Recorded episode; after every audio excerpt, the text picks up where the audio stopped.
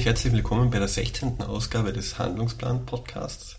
Aufmerksame Hörerinnen und Hörer haben sich beim Anhören der Ausgabe 15 zum Thema Maßnahmenvollzug wahrscheinlich schon gewundert, weil während des Gesprächs mit Martin Kitzberger mehrmals Bezug auf ein Folgeinterview genommen wurde, das dann nicht mehr im Podcast enthalten war.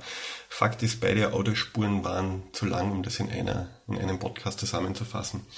Und deshalb gibt es heute sozusagen den zweiten Teil des Themenschwerpunkts Maßnahmenvollzug und Ergotherapie in der Forensik.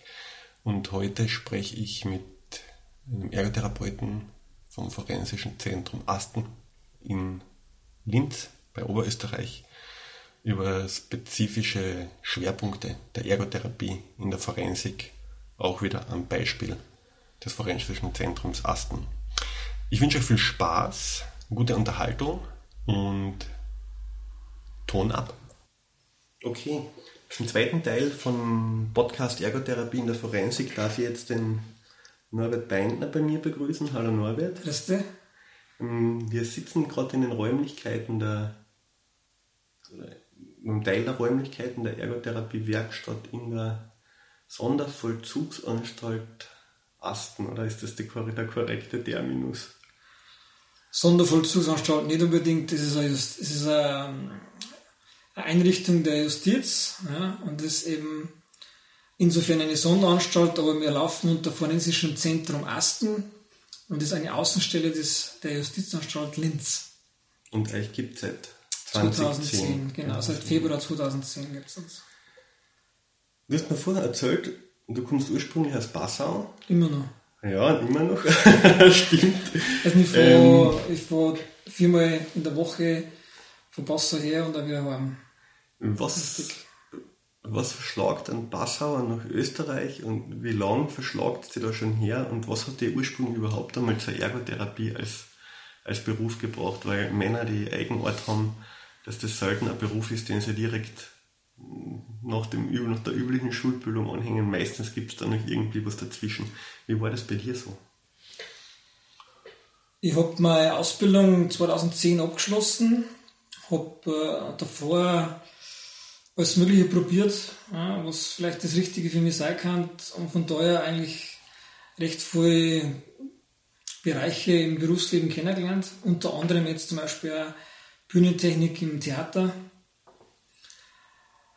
Und das war aber bloß einmal ähm, ein Teil von den Sachen, die ich heute gemacht habe. Ähm, habe dann eben die Ausbildung gemacht zum Ergotherapeuten und habe dann auch mal ein Jahr lang in der Reha gearbeitet, sprich Neuro. Und habe in einer Praxis mitgearbeitet und das habe ich alles äh, freiberuflich gemacht. Ja. Hat sich leider dann ergeben, dass das mit den mit die Verträgen nicht mehr so weitergelaufen ist und habe dann was Neues gesagt. War das in, das war in Bayern? Das war in Bayern, mhm. genau.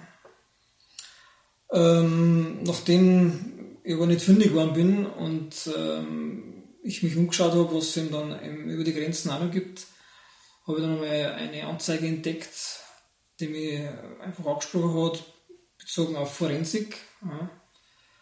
Und ja, dann hat sich das so ergeben, dass ich eben dann 2007, Ende 2007 dann in Stein, in der Justizanstalt Stein, als Ergotherapeut angefangen habe.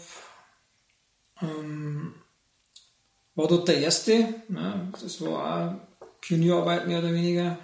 Habe dann Räumlichkeiten zur Verfügung gestellt gekriegt, habe dann das einrichten dürfen, so nach nach meinen Ideen und Vorstellungen. Oh, das fühlt sich nach sehr viel Gestaltungsspielraum an. Das fühlt sich gut an. Also fühlt ja, sich spannend an. Ähm, es, es gibt in der JA Stein gibt's ein äh, Betreuungsteam für die Maßnahmen nach 21.2 StGB. Und das ist auch der Unterschied jetzt zu da, wo wir in, in Ersten sind. Das ist nämlich nach 21.1. Also die Unterscheidung ist einfach, dass die zum Tatzeitpunkt im zurechnungsfähig waren und die anderen unzurechnungsfähig. Mhm. Ja.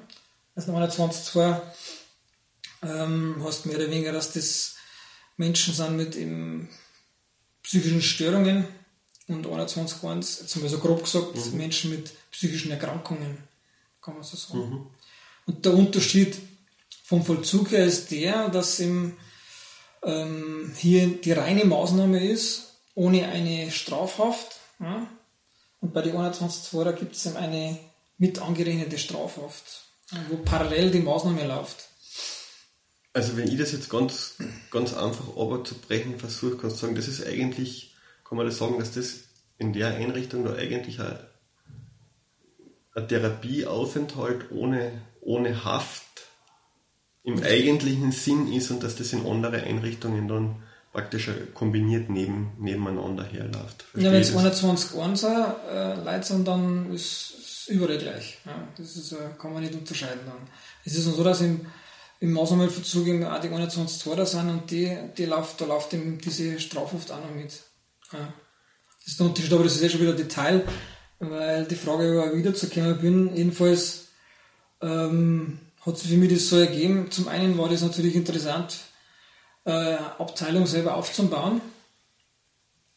Und äh, zum Zweiten mit Leuten zum Arbeiten, die, die eingesperrt sind und die einfach eine Lebensumgebung haben, die halt sehr rigide ist und, und das ist, wie man sich da bewegen kann und was kann man da einbringen, ähm, um irgendeine Art von Lebensqualität zu vermitteln. Mhm. Und das ist ja ein Setting, wo dann praktisch der ich sage mal so unter Anführungszeichen, der individuelle Lebensalltag ja relativ weit in den Hintergrund rückt, weil ja. du ja dann praktisch wirklich einer, einer, einer, großen Zahl von Regeln und Bedingungen zu unterwerfen hast in der Institution. Genau, du, bist immer, du bist halt immer auf dem Tablett, du hast keine Teamsphäre mehr. Mhm. Also Privatsphäre fällt da völlig flach. Mhm. Ja. Gut, das war eben so das, was ich kennengelernt habe. Also Aston hat ja 2010 aufgesperrt. Genau, ähm, hast du 2010 direkt da angefangen oder bist du dann, bist du dann später dazugekommen? Nein, ich war, von, ich war von Anfang an dabei. Das äh, hat sich dann so ergeben, dass, ähm, dass ich, wie ich noch in Stein gearbeitet habe, diese Eröffnung von, von Aston ja, ich mitgekriegt habe und, äh, und habe mir halt dann auch umgeschaut, weil eben meine private Situation so ist, dass ich natürlich dort eine Wohnung gehabt habe. Und ja, von den Umständen her war es dann einfacher, dass ich da dann da anfange und dann hin und her fahre. Und ich war, wie gesagt, wie die ersten Leute gekommen sind im Februar 2010, war ich schon mit dabei und war halt im Vorfeld auch schon mit einbezogen in dem, wie man es einrichtet, was man für Maschinen her dann, wie die Werkstatt ausschauen soll und so weiter. Da war natürlich auch das auch so, dass wir außer dem Raum ja nichts gehabt haben. Und natürlich dann die Fragen waren, was machen wir alles? Was bieten wir für Materialien an? Wie machen wir die Aufteilung des Raumes? Wie viele Leute wollen wir da herinnen haben? Ähm, so dass man sich auch noch bewegen kann und und und. Ja. Also ich kann mir vorstellen, dass du dann von dieser, das ist praktisch, da war dieselbe Arbeit noch einmal zu leisten, die ja. du in der JA Stein schon einmal geleistet hast. Das war, hast sicher auf einen, auf einen ganzen, auf ein ganzes Bündel an Erfahrungen da zurückgreifen können, wie man dann so Räumlichkeiten Auf ein kleines Bündel, ja. ein kleines Auf ein kleines, ja. Okay. Weil natürlich die, die Rahmenbedingungen in Stein schon andere waren. Ja. Da bist du ja zum einen als nicht exekutives Personal in der Minderheit. Ja, da haben, hat die Justizwache einfach ähm, überall, überall auch das Sagen, mehr oder weniger. Und du musst ja mit denen sehr gut stehen. Ähm, und, und das fällt dir völlig weg eigentlich weil in dem Innenbereich ja ähm, nur Zivilpersonal mhm. Sorgen hat, mehr oder weniger, nur in Extremfällen, ja, in Extremsituationen, die ja gefährlich sind, wird dann die Justizwache dazu berufen. Ja, mein, mein, mein, Führerschein haben die Kollegen von der Türsicherung noch. Ich hoffe, ich kriege ihn dann zurück, wenn ich da wieder rausgehe. okay, ähm, Warum dieses Interesse an der Forensik? Das ist ja, du hast gesagt, du hast vorher so Neuroreha gearbeitet und freiberuflich. Das ist ja jetzt ein, wir haben im, Vor im Vorgespräch zum Interview auch so ein bisschen drüber geredet, wie, wie exotisch und wie, wie wenig beleuchtet forensische Ergotherapie eigentlich so in der öffentlichen Wahrnehmung und teilweise, zumindest meiner Erfahrung nach in der Wahrnehmung von, von Kolleginnen und Kollegen aus dem Beruf der Ergotherapie ist. Wie, hat sich das einfach aufgrund von der Stellenanzeige ergeben, dass du dir gedacht hast, das ist irgendwie strukturierteres, als das vielleicht die Freiberuflichkeit ist, oder hast du, oder hast du dir, oder war das generell schon überhaupt von Haus aus Thema für die, was dich vielleicht während der Ausbildung schon irgendwie interessiert hat? Ja, ähm, während der Ausbildung noch nicht auch und auch so die anderen Gründe, was du das aufgeführt hast, waren auch nicht ausschlaggebend, sondern eher ähm, meine eigene Situation, ja, die, wo ich vorhin schon ein bisschen angedeutet habe, mit vielen Wechseln im Berufsleben und so weiter und, und auch von meiner eigenen Lebensführung her habe ich halt auch irgendwann einmal mitgekriegt, dass es Leute gibt, es vielleicht nicht so gut geht. Ja. Und ähm, ja, spezielles Interesse einfach für, sage ich mal, was ihm nicht konform geht, was jetzt sozusagen äh, außerhalb der Gesellschaft steht ja, und so weiter und so fort. Das war mhm. immer schon, sagen wir, entspricht mir meiner Person eher. Mhm. Ähm, die nicht angepassten, sozusagen, mhm. ja, die irgendwo dann auch natürlich in Konflikt kommen mit, mit den Gesellschaftsnormen. Und das ist halt meine Geschichte dazu auch, dass ich mir dann gedacht habe, naja, ähm, was passiert mit den Leuten? Mhm. Wo, wo, es, du kriegst es eben nicht mit, wie du schon sagst, es gibt da nicht viel drüber. Und von daher ähm, einfach die Neugierde, ja, die, die man gesagt hat, hoppla, das ist sowas weit weg erst einmal. Äh, wie, wie sind die drauf? Ja, so Menschen, die so eingesperrt sind. Mhm. Ja. ja, spannendes, spannendes Thema. Also es ist generell, ja. generell ganz spannend. Also wir bei im Behindertenbereich gearbeitet, ich habe vorher in der Orthopädie-Technik gearbeitet ja. und eben auch in der Kinderreha. Und das ist, es ist ja auch so, dass, dass mit, mit Kindern, in erster Linie habe ich mit Kindern gearbeitet oder zum Tag gehabt, ähm, bei der Hilfsmittelversorgung dass du das ja auch nicht so im, im öffentlichen Blickfeld hast und, und das auch eher so Randgruppen ist und, und trotzdem auch eine ganz eigene Dynamik hat und, und einfach, also sagen wir, das, äh, die, die Wesenszüge von den Leuten auch äh, sich nicht viel unterscheiden ja, zu unsere oder so. Und trotzdem aber auch das Befremdliche da ist und das, das habe ich halt dann auch nicht mehr gehabt. Ja, weil, weil du lernst die Leute kennen über Jahre und weißt, wie die drauf sind und, und ich sage mal so, eine gewisse Scheu oder, oder ähm, eine Befremdlichkeit, die liegt sich dann auch mit der ja. Zeit. Ja, ja, ich kann mich noch erinnern, wie das bei mir am Anfang meiner ja. Tätigkeit auf der Akutpsychiatrie war. Also da ein bisschen vorsichtiger und die Leute kommen dann ja öfter wieder einmal und du kennst das schon und der Zugang ist dann einfach ganz ja. ein anderer. Also und da kommen wir auf, kommen wir auf das, dass man, ähm, was jetzt meine Arbeit da, da anbelangt, einfach immer schauen, was kennen die Leute. Ja, nicht wie krank das sind und was sie nicht kennen, sondern was ist noch da, was gibt es für Möglichkeiten, für Fähigkeiten, für Fertigkeiten. Ähm, und um das geht es eigentlich dann auch. Ja. Vielleicht, vielleicht können wir da eh ein, ein bisschen einsteigen. Könntest du vielleicht ganz kurz so die, die Rahmenbedingungen, äh, unter denen ihr da mhm. arbeitet, von Räumlichkeiten und von Personal und so ein bisschen, ein bisschen erklären, dass man sich das, wenn man da zuhört, ungefähr vorstellen kann, okay, so und so schaut es da aus. Ich erzähle jetzt mal von den von den Hauptzielen da, warum wir überhaupt da sind, ist zum einen, wir bieten hier ein therapeutisches, tagesstrukturierendes Beschäftigungstherapieangebot. Ja, kann man so mal so grob sagen. Und innerhalb von diesem Angebot, was verpflichtend ist für die Insassen hier, für die Untergebrachten. Das heißt, damit äh, überhaupt, was passiert, wenn, was passiert, wenn da jemand nicht mittun will und das total verweigert? Da muss ich jetzt gleich eine fragen, der hat überhaupt keine Lust und den interessiert das alles überhaupt und was passiert dann? Ja, das kann sein, dass der da jahrelang ist und dass einfach äh, er kein, kein UDU, keine Unterbrechung der Unterbringung hat und demzufolge auch in der Anhörung dann, die jährlich stattfindet, ähm, gesehen wird, dass er keine Therapie mitmacht, also eben diese UDU nicht hat, und dann bleibt er da. Ja, okay. Also das kann sein, dass der da Jahre verweilt, ohne dass was passiert. Ja. Also das ist in, in, in Also Mitarbeit heißt auch Mitarbeit bei uns, was, was die Therapien anbelangt, Mitarbeit mit den Sozialarbeitern, mit den Psychologen, um dann eben auch entsprechend diese UDUs machen zu können und dann eben auch die bedingte Entlassung äh, befürwortet werden kann, weil man sieht, hoppla, der ist kooperativ, der ist compliant und das ist eigentlich das von den Untergebrachten zum einen, dass sie im krankheits- und delikteinsichtig sind, um überhaupt dann eine Möglichkeit zu haben, dass sie wieder rauskommen.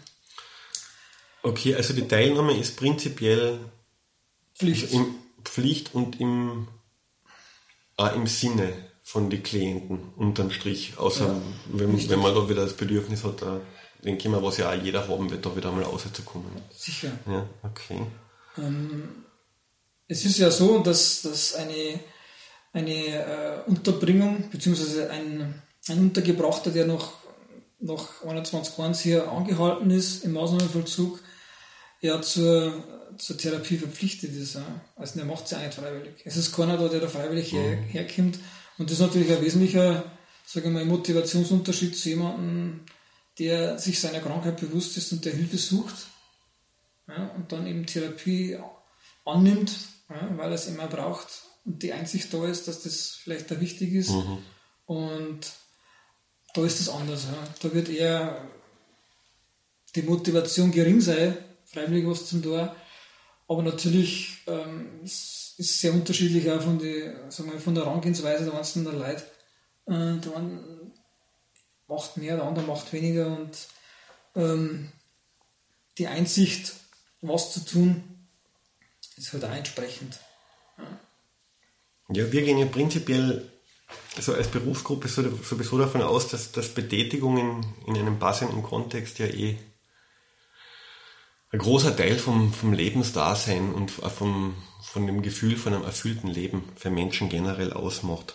Sag ich mal, ihr- habt, was habt, wie viel Therapiezeit steht jetzt einem Klienten da zur Verfügung pro Tag, wenn er es haben will? Oder wie ist das aufgeteilt? Was gibt's für, was gibt's für Gruppenangebote? Wie ist das mit Einzeltherapie? Und was bietet ihr generell überhaupt an? Also im handwerklichen Bereich, weil ich sehe von da, wo ich sitze, jetzt hinten die Bohrmaschinen und da ist eine Bandsäge. Also, dass wir vielleicht über das ein bisschen reden. Also wir sitzen ja da jetzt momentan im Werkstattbüro und dieses Büro ist in der, in der Werkstatt eben integriert in einem abgeschlossenen Raum mit eben Fenstern nach draußen. Das hat auch natürlich Sicherheitsaspekte. Und wir haben eine kleine Schallschutzkabine für die Bandsäge auch hinter uns. Und ansonsten ist dieser Raum, sagen wir mal, die Kern, das Kerngebiet von der Ergotherapie da in dem Haus.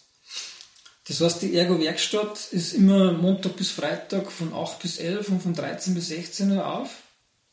Das sind auch die Therapiezeiten, aber nicht nur für die Werkstatt, sondern generell im Haus. Da finden aber auch unter anderem die Gespräche mit den Sozialarbeitern und den Psychologen statt. Und auch alle anderen Gruppen von Sozialarbeitern und Psychologen gibt es ja auch noch. Ja. Das Therapieangebot im Haus umfasst ja nicht bloß die Ergotherapie, sondern eben auch Physiotherapie, sondern Heilpädagogik. Ähm, psychologischer Dienst ist da, sozialer Dienst ist da und die müssen das ja alles einpacken in die ganze Woche. Ähm, wir sind wir von der Ergotherapie sind wir so aufgestellt, dass wir eben vier Vollzeit- und eine Teilzeitstelle haben. Das heißt viermal 38 Stunden und einmal 19 Stunden. Und wir haben uns das eben so aufteilt, dass, dass von Montag bis Donnerstag ähm, mein Kollege, der Gerhard und ich da sind, plus eben der Miriam, das ist die mit der Teilzeitstelle. Und von Dienstag bis Freitag ist dann die Kerstin und der Christoph da, plus der Miriam, je nachdem, an welchem Tag. Ähm, und so uns, wir uns das aufteilen. Also ich weiß jetzt schon ganz genau, dass einige Leute sich das anhören jetzt sehr neidisch werden werden ab der Vier-Tage-Woche, was ja wirklich Ja, wobei wir fangen wir ja um 7 Uhr an. Ja. Also ist ja nicht nur mehr dann einen 10-Stunden-Tag Ja. plus die halbe Stunde Mittagspause. Ja.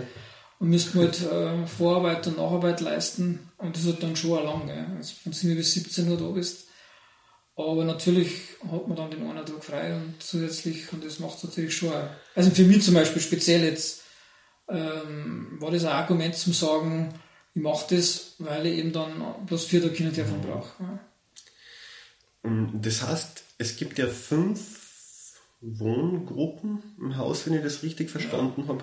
Ist das dann wer da an welchem Wochentag wie lange aber darf, kann oder muss? Ist das, Ja, das ist ganz unterschiedlich. Ist natürlich schon so, Wie regelt sich das, dass du nicht jeden Tag immer die gleichen Mhm. drei Klienten, Klientinnen gibt es ja keine, das muss man nicht so gehen, dass du Genau. nicht jeden Tag die gleichen drei Klienten da hast, die dann sechs Stunden pro Tag da verbringen? Oder wie, wie, wie regelt sich das so? Also es sind nur Männer da. Ja. Ja. Ähm, die Untergebrachten sind alle männlich und es gibt jeweils einen Verantwortlichen für eine Wohngruppe, für zum Beispiel ein Fachteam. Ja.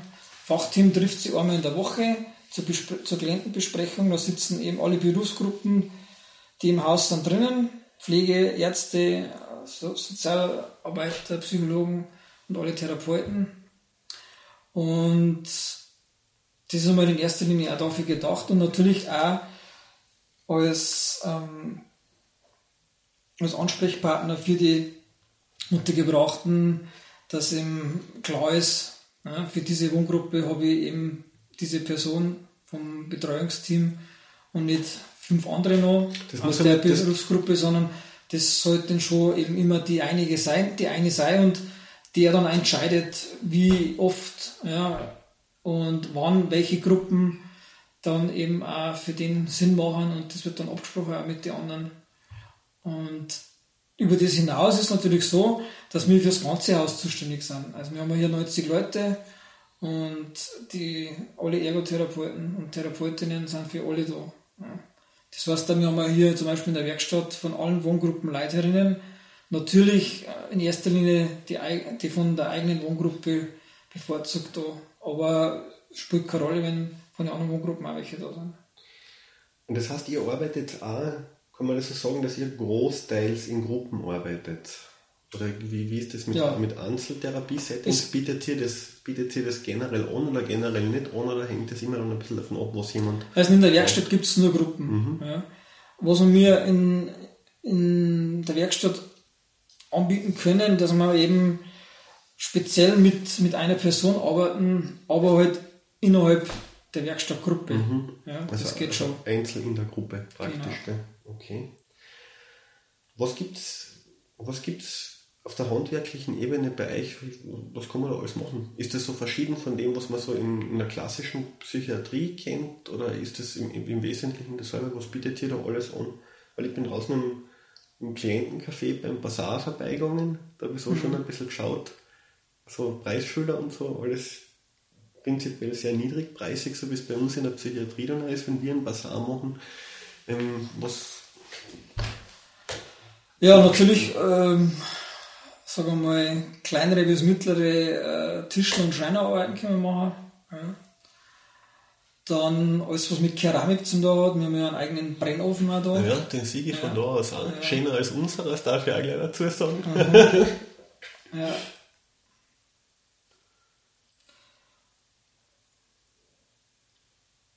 Ja, alles, was mit, mit Farben zu tun hat. Ja. Also Keilrahmenbilder, ähm, Seidentücher. Ja. In die Richtung geht es auch. Ähm, was haben wir noch? Wir haben Mosaikarbeiten ja, mit Mosaiksteine. Dann, was machen wir noch? Ist, wesentlicher Teil ist das Korbflechten, wobei das Korbflechten von Tabletts bis, bis Wäschekörbe geht. Ja. Mhm. Größere Sachen auch. Osternester sind gerade angesagt, ja, genau, genau. Ja.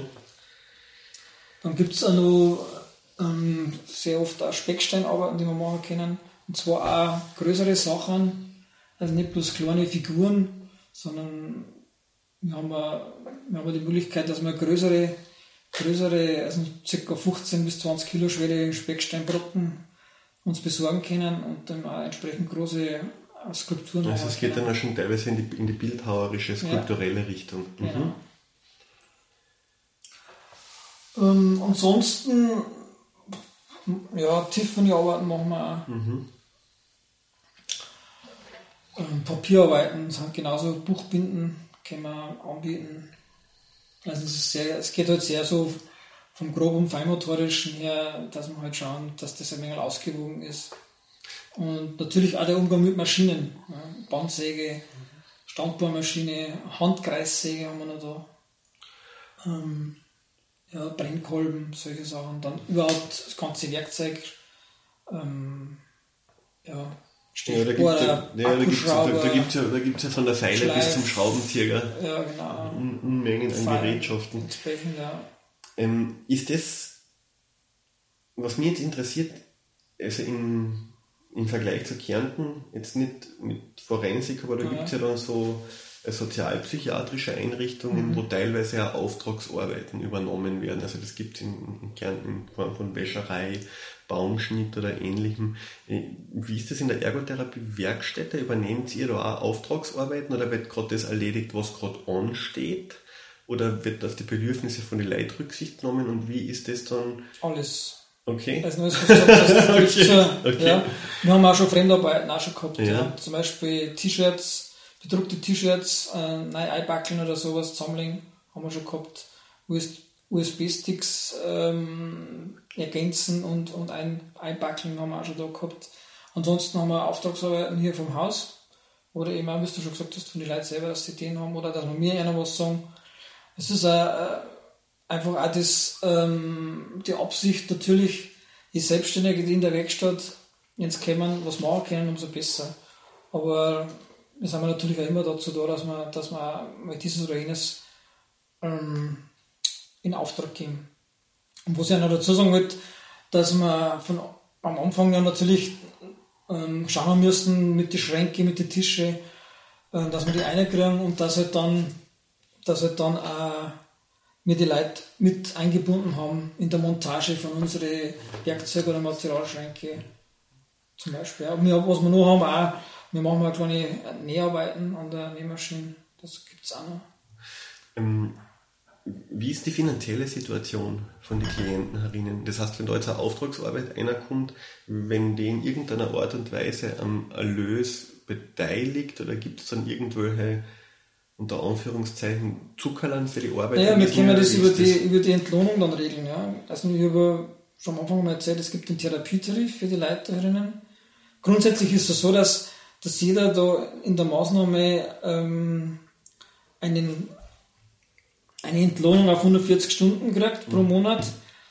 Egal, ob er an der Therapie teilnimmt oder sonst seine Arbeiten am, am Stützpunkt auf der Station macht oder nicht, das kriegt derjenige. Ja, das sind ca. 28 Cent in der Stunde auf 140 Stunden aufgerechnet, sind ungefähr 35, 30, 35 Euro im Monat.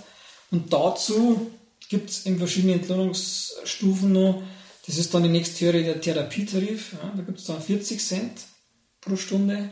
Das heißt, das, je nachdem wird das dann eben abgerechnet von den 140 Stunden, wenn er, was weiß ich, 60 Stunden der, im Monat in, in der Ergo ist oder sonst wo an Therapien teilnimmt, dann kriegt er den Tarif für die 60 Stunden und die restlichen 80 dann mit dem anderen Tarif.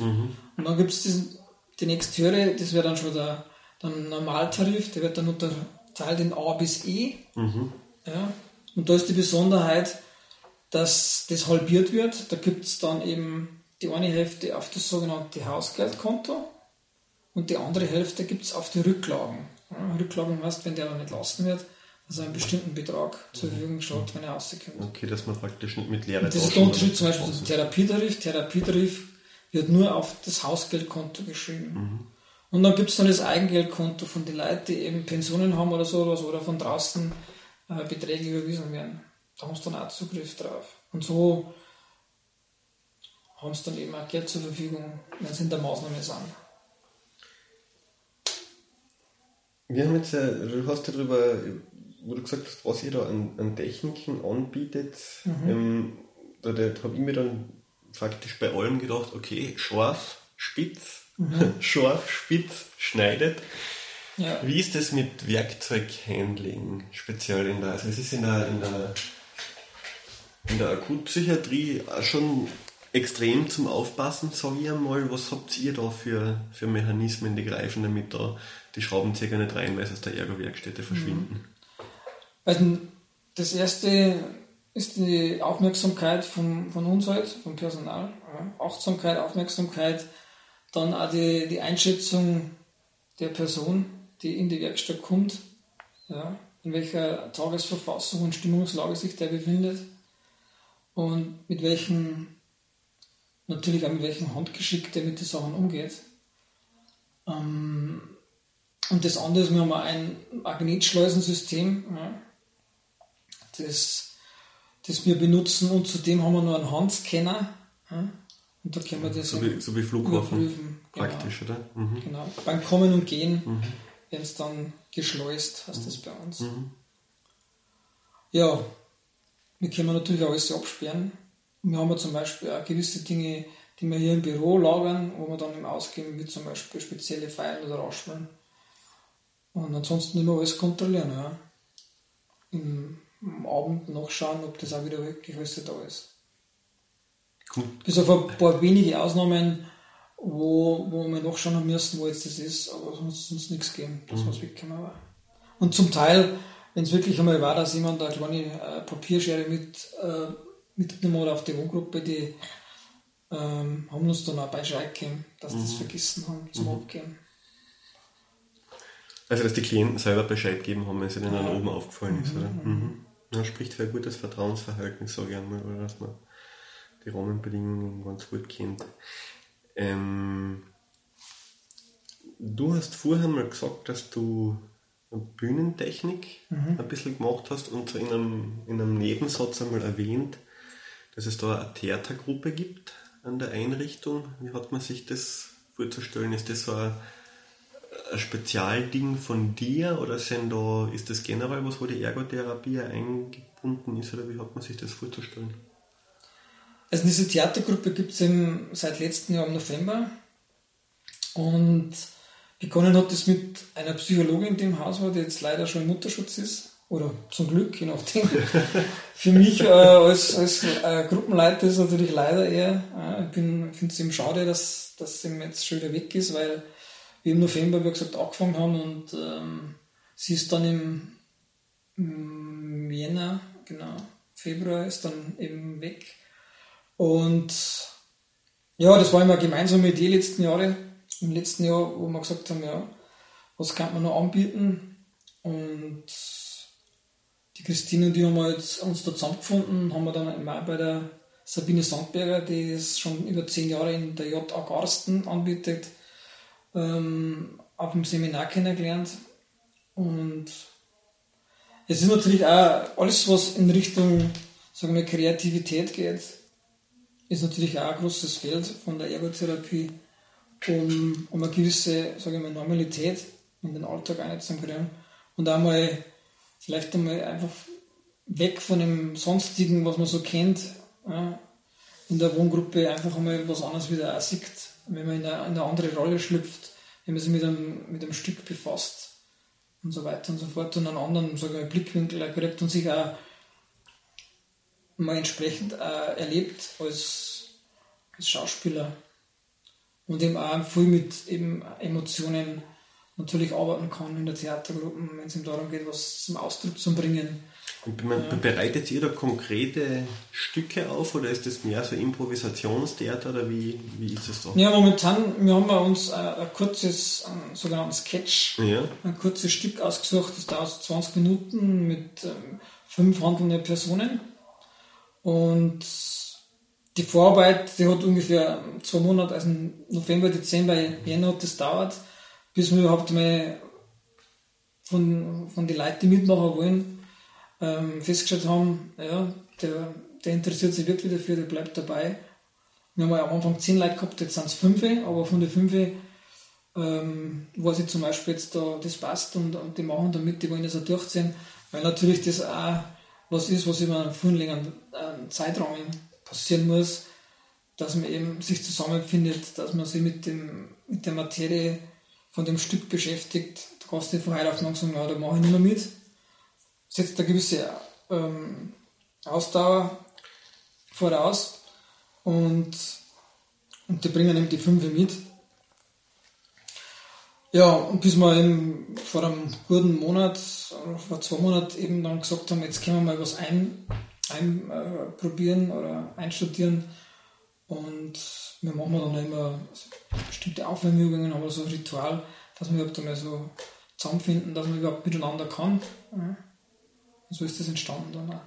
Und das ist ja nur, das ist ja ein, äh, sagen wir, eine Gruppe von vielen, die es im Haus gibt. Ähm, also das ist ganz, sage ich mal, ganz äh, mannigfaltig das Angebot. Geht eben vom Theaterspielen über das Kochen, über eben da in der Werkstatt, über bestimmte äh, kognitiven Gruppen bis eben auch Garten- und Außenwerkgruppe, wo wir immer Gartenhäuser bauen und aufstellen mit, mit Steinfundamente und auch eben Ballsportgruppe, also gibt verschiedene Dinge. Einkaufen gehen mit einer ich wollte gerade noch fragen, inwieweit seid ihr in, in Außenaktivitäten involviert mit den Klienten? Ja, sehr. Also sind wir alles, was Außenorientierung anbelangt, auch mittendrin. Ja. Also abgesehen von eben diesen UDUs, wo wir nichts damit zu tun haben, außer vielleicht, dass wir mal einen, einen Fahrdienst machen müssen. Ansonsten, ansonsten äh, können wir, sobald eben eine entsprechende Lockerungsstufe da ist, mit den Leuten draußen was machen. Also am Anstaltsgelände ist sowieso ähm, eher wenig problematisch, aber natürlich alles, was außerhalb stattfindet, müssen wir die Leute entsprechend gelockert haben. Also wir haben ja drei Stufen. Das geht mit mhm. drei los. Drei los heißt, wenn, wenn du kommst und dich nur am Gelände bewegen darfst. Zwei heißt, dass du dann schon begleitet vom Personal sich draußen bewegen darfst. Und eins heißt, dass du dann unbegleitet sich draußen bewegen darfst. Mhm. Ja. Und wenn ich zum Beispiel für die Kochgruppe einkaufe, dann mache ich das mit einem Klienten, der Minimum in der zweiten Stufe ist. Ja. Mhm. Wovon hängt das ab, in welcher Stufe man unterwegs ist im Einzelfall? Vom ist das Verhalten, klinische Einschätzung, vom, oder? Vom Verhalten des Patienten im Haus, natürlich auch von der Vorgeschichte her, ja, ähm, und inwieweit, inwieweit derjenige ähm, an dem ganzen Programm hier teilnimmt. Ja. Mit welcher, also der Martin hat ja vorher im vorigen Teil vom Interview schon gesagt, dass ungefähr ein Viertel von den Klienten pro Jahr wechselt, mhm. sage ich mal. Mit welcher, zu deiner Erfahrung noch, deiner bis jetzigen Erfahrung in der Erinnerung, wie lange gibt es sowas wie eine durchschnittliche Aufenthaltsdauer, was ihr dann auch berücksichtigt bei der Planung von den Therapien oder bei der Festlegung von den Zielen? Oder ist es dann auch, gibt es da eine hohe individuelle Schwankungsbreite, dass man sagt, okay, äh, manche sind nach einem Jahr wieder weg, manche sind nach 15 Jahren noch da, da gibt es da irgendwie so, einen, so einen, einen, einen, ungefähren Mittelwert, einen erfahrungsgemäßen, ohne dass man das jetzt mit konkreten Zahlen beweisen muss, also gefühlstechnisch. Mhm. Ja, nachdem es uns erst drei Jahre gibt, ja, fällt das relativ äh, klein aus, dieser Erfahrungsschatz und insofern, es gibt welche, die wirklich schon drei Jahre da sind, aber wie du eben schon gesagt hast, gibt es eben auch schon einige, die währenddessen gegangen sind, die nach einem Jahr schon gegangen sind. Aber ich sage einmal so, nach einem Jahr das Minimum eigentlich. Mhm. Aber ja, müssen sind die meisten da, bevor also, dann entlassen werden. Wenn ich, wenn ich Martin richtig verstanden habe, einmal im Jahr wird man dann auch mhm. fach, fachärztlich begutachtet, oder? Nein, nein muss man nicht. Das, ähm, es ist so, dass einmal im Jahr eine Anhörung stattfindet, wo eben Richter ähm, und das Gericht an sich im Haus ist ja, und eben dann entschieden wird, ob eben der Untergebrachte entlassen werden kann. Aber diese Sache mit dem Gutachten, die, die kann beantragt werden. Ja. Die kann vom Haus beantragt werden, die kann vom Klienten beantragt werden und fließt dann in die, in die Anhörung mit ein. Ja. Genauso wie unsere Stellungnahmen vom Haus mit in die Anhörung mit einfließen. Ja. Inwieweit seid ihr, also ist das dann einfach so, wenn ihr sagt, es wird jemand entlassen oder wenn festgelegt wird, dass jemand entlassen mhm. wird, geht ihr dann einfach bei der Tier aus und alles, was dann weiter passiert, ist wurscht oder kümmert ihr euch dann schon während des Aufenthalts in der Einrichtung eventuell um Nachbetreuung in einer forensischen Ambulanz oder generell Aufnahme in einer Betreuungseinrichtung und inwieweit seid ihr da involviert? Da Also wir von der Ergotherapie nicht, das macht dann der soziale Dienst. Wir können den sozialen Dienst insofern unterstützen, dass wir natürlich ähm, von unserem, von unserem Thera Therapieangebot her, ähm, an dem er teilgenommen hat, sagen, können wir einen Bericht abgeben, das und das hat er gemacht, ja, so und so hat er sich verhalten und das ist uns auffällig geworden ja, in, in, der, in der täglichen Arbeit mit einer und ob man für geeignet halten, beziehungsweise was, auf was man aufpassen muss. Ja. Wenn zum Beispiel eben auch was dazu kommt, eine Nachbetreuungseinrichtung äh, aussteht für jemanden, ähm, dann ist für die wichtig auch zu wissen, was, was kann der, was hat der da gemacht wie verhält er sich da und das schreiben wir dann dazu. Und dann kommt es ihm darauf an, in dem Probewohnen sozusagen, ähm, zeigt sich der da eben kooperativ oder nicht. Ansonsten kommt er wieder zurück zu uns. Mhm. Ja. Also es ist immer wichtig, diese, diese UDU äh, zu machen die dann auch gestaffelt sind von der Zeit her. Die fangen mit ein, zwei Wochen an, in einem größeren Abstand, bis dann eine Dauer wird und dann ist meistens so, dass dann da dort bleiben können. Und diese, diese Nachbetreuungseinrichtungen arbeiten stark mit dem sozialen Dienst zusammen. Das heißt aber, eure Expertise fließt da praktisch laufend mhm. mit ein. Ja, das mit den mit die, mit die UDUs, das ist eh total interessant. Das hat der Martin vorher noch ein bisschen genauer erklärt.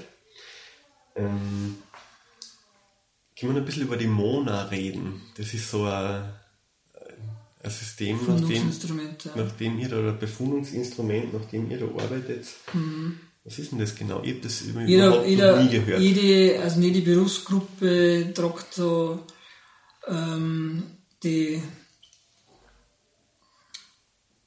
entsprechenden Merkmale ein, die wichtig sind für die Anhaltung hier, sprich, was will man erreichen, wie geht es demjenigen momentan, was hat er selber für Ziele? Und so weiter und so fort. Ähm, ja, und dann wird das zusammengefasst ja, und besprochen und dann eben gemeinsam gesagt, gut, der hat in dem Bereich, sprich zum Beispiel ähm, Alltagsorientierung, Probleme ja, ähm, in, der, in der Strukturierung, dann kann man sagen, das und das ist wichtig. Ja, dann gibt man das als Therapieziel ein, gemeinsam. Okay, das, also das, ist praktisch eine Zusammenführung von Informationen der einzelnen Berufsgruppen. Richtig, ja, ja. Okay. Ja.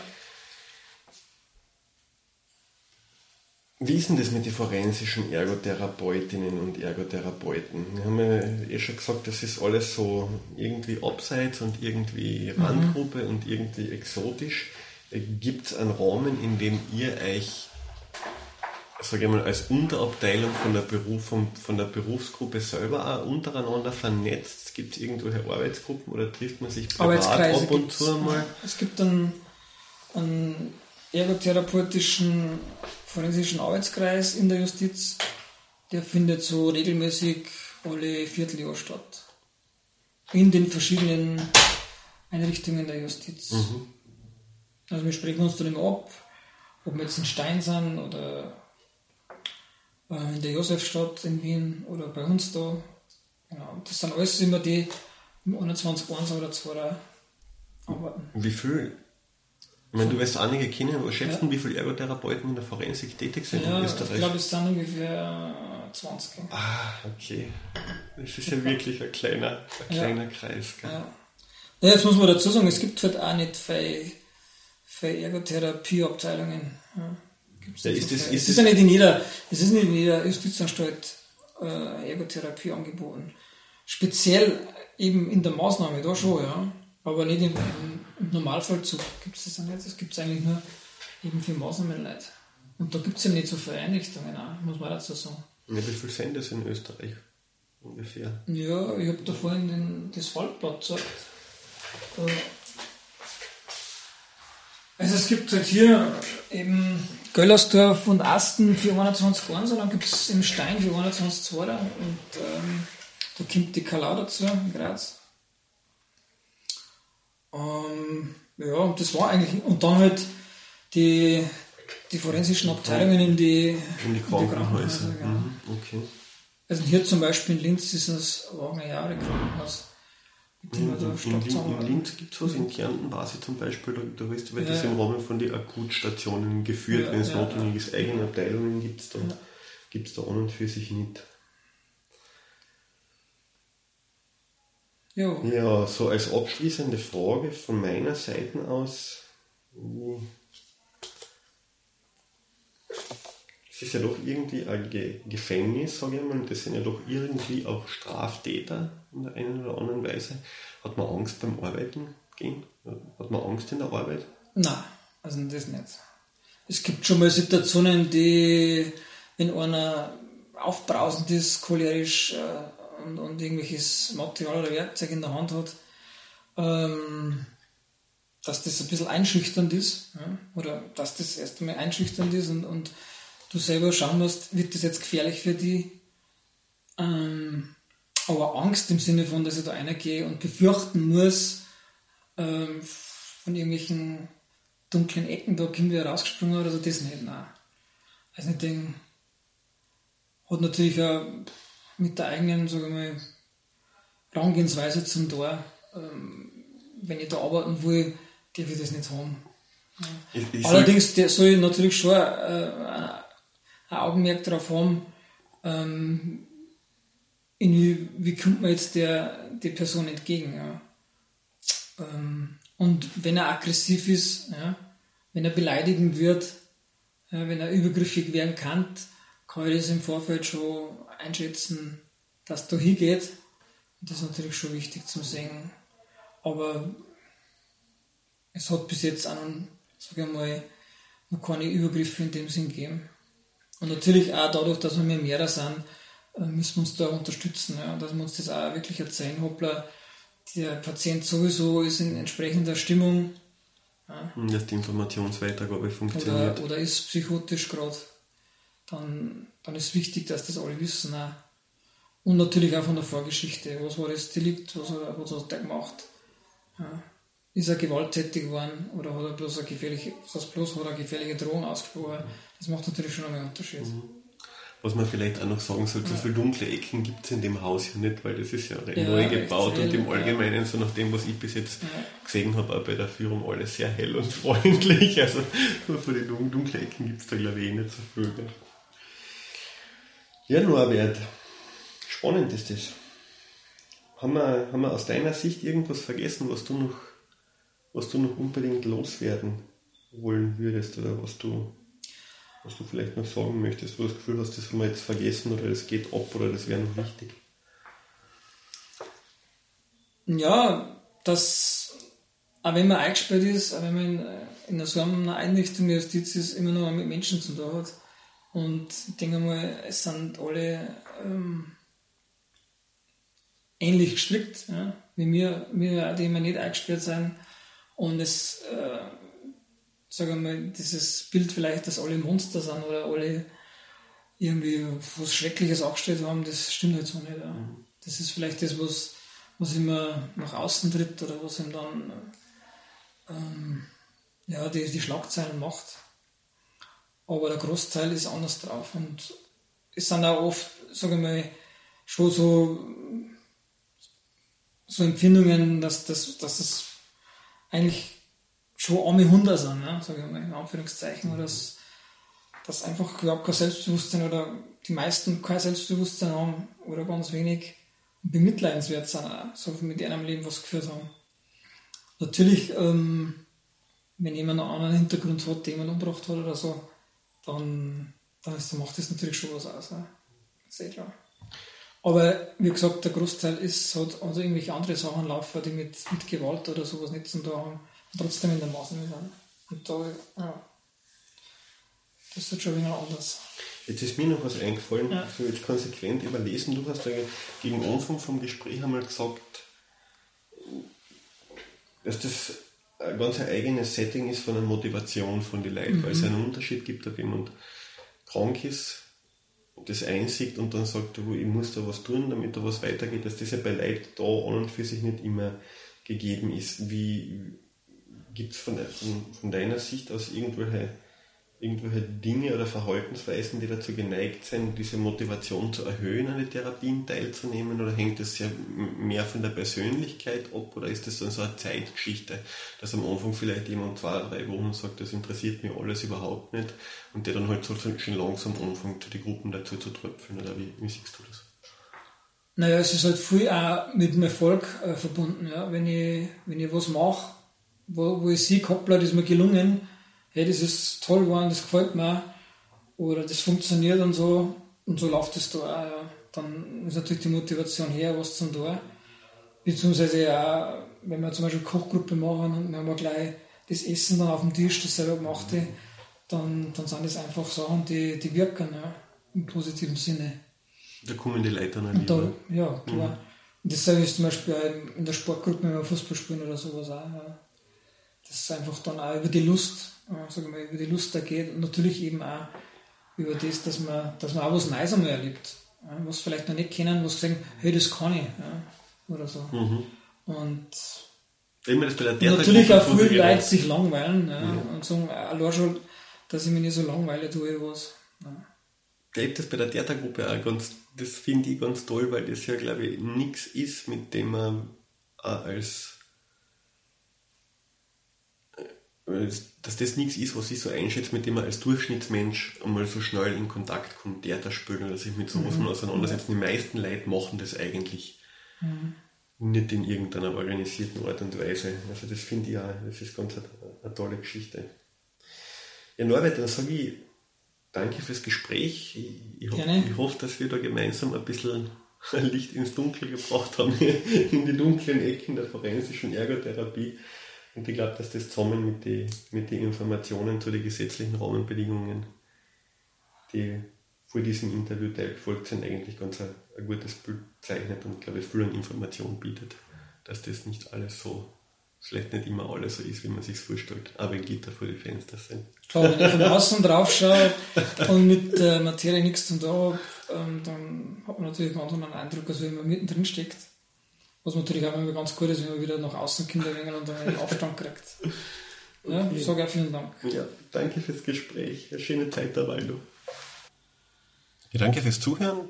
Wir freuen uns wie immer über Feedback, entweder per E-Mail an podcast.handlungsplan.net oder im Kommentarbereich zum Podcast-Artikel oder über Feedback oder Kommentare bzw. Bewertungen im iTunes Store.